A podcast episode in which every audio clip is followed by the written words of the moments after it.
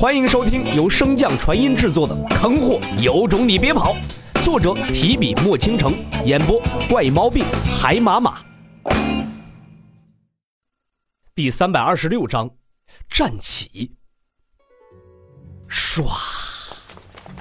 你们倒是快点啊！按照你们这个速度，吃屎都赶不上热的，还发个屁的财啊！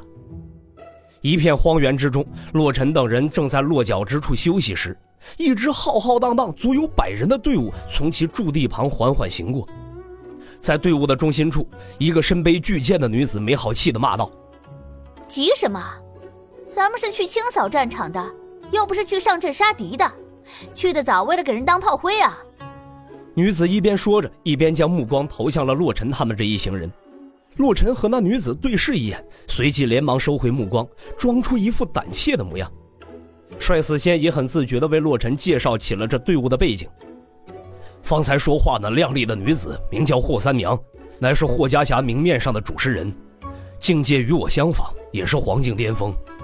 最前方那个长相有些猥琐的男子是霍家峡有名的情报军师霍千面，此人的易容之术极为高超，效仿别人的本事同样不低，甚至能模拟出他人的气息。每当他与霍家侠的一行人同时行动，便会幻化成这么一个驼背的猥琐男子形象。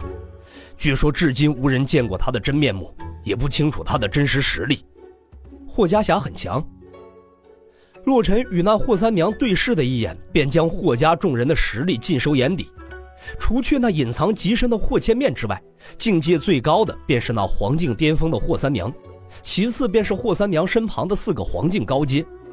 上百人的队伍只有这么点高端战力，洛尘实在没看出这霍家峡有什么强大的地方。摔死仙仔细地回忆了一下，答道：“霍家峡名声在洪荒大陆上真正的显露，是因为一次过路费。先前王家在一次运送货物之时途经霍家峡，像我们这种散修遇到了五大家族的修士过境躲还来不及呢，更别提主动出击去收过路费了。更何况王家为了押送货物，那次还是地境带队。”但这霍家侠就是那么不怕死，偏偏就这么干了。当时我们都以为这霍家侠彻底的完了，可是万万没有想到，在双方短暂的对峙之后，王家竟然还真的就交了过路费。从那之后，霍家侠中有大帝坐镇的消息便不走而飞，霍家侠的名气也就一下子打了出去。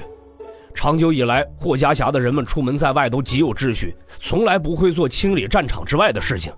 所以霍家峡也没有与其他的强大势力产生过冲突，而且那些小型的势力连霍家峡平日里派出的百人队伍都解决不了，自然更不会去主动招惹他们。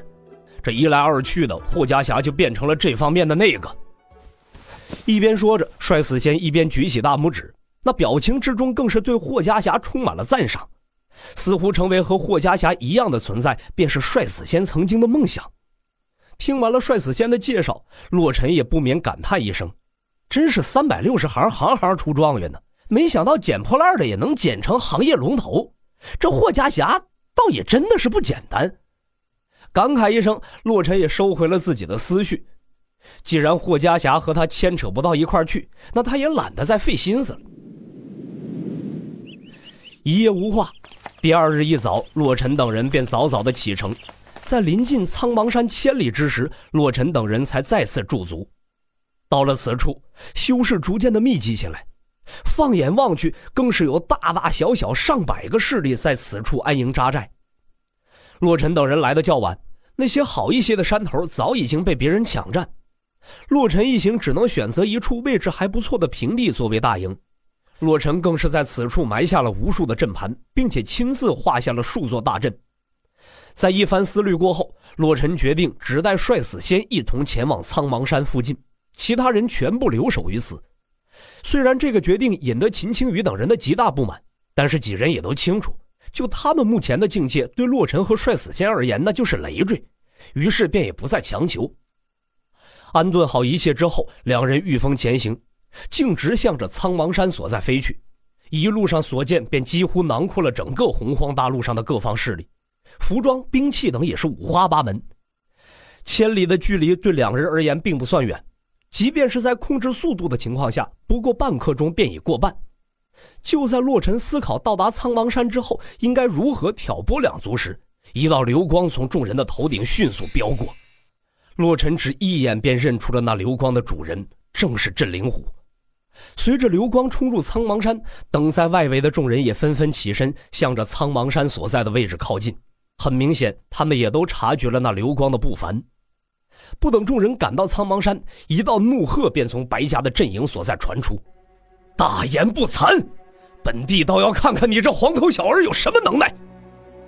随着话音落下，一条通体洁白无瑕的巨龙一飞冲天，钻入云霄。而在王家驻地所在，一枚血玉迎风而变，迅速扩大，紧随着那白龙向着云霄之上冲去。与此同时，自白家和王家两个阵营之中，有多道流光纷纷冲天而起，苍茫山上喊杀声更是震耳欲聋。不光是洛尘，几乎所有人都愣在了原地。从镇灵虎出入苍茫山之后，不过几息的时间。这决定两大家族命运，甚至是整个洪荒大陆局面的一战，便瞬间展开了。想必除了白龙自己之外，没有人清楚他为何会突然发难。洛尘快速回忆着之前万龙城地下的经历，想要找出一些能够让白龙如此愤怒的原因。可是除却镇灵虎他们之外，洛尘也就伤过那只灵猴。无论如何，白龙都不应该如此啊！一定是自己漏了什么。嗡！一阵剑鸣声忽然响起，剑鸣之中蕴藏的威压将方圆千里之内所有的修士镇压。即便是洛尘相隔如此之远，都能感受到剑鸣所带来的压迫。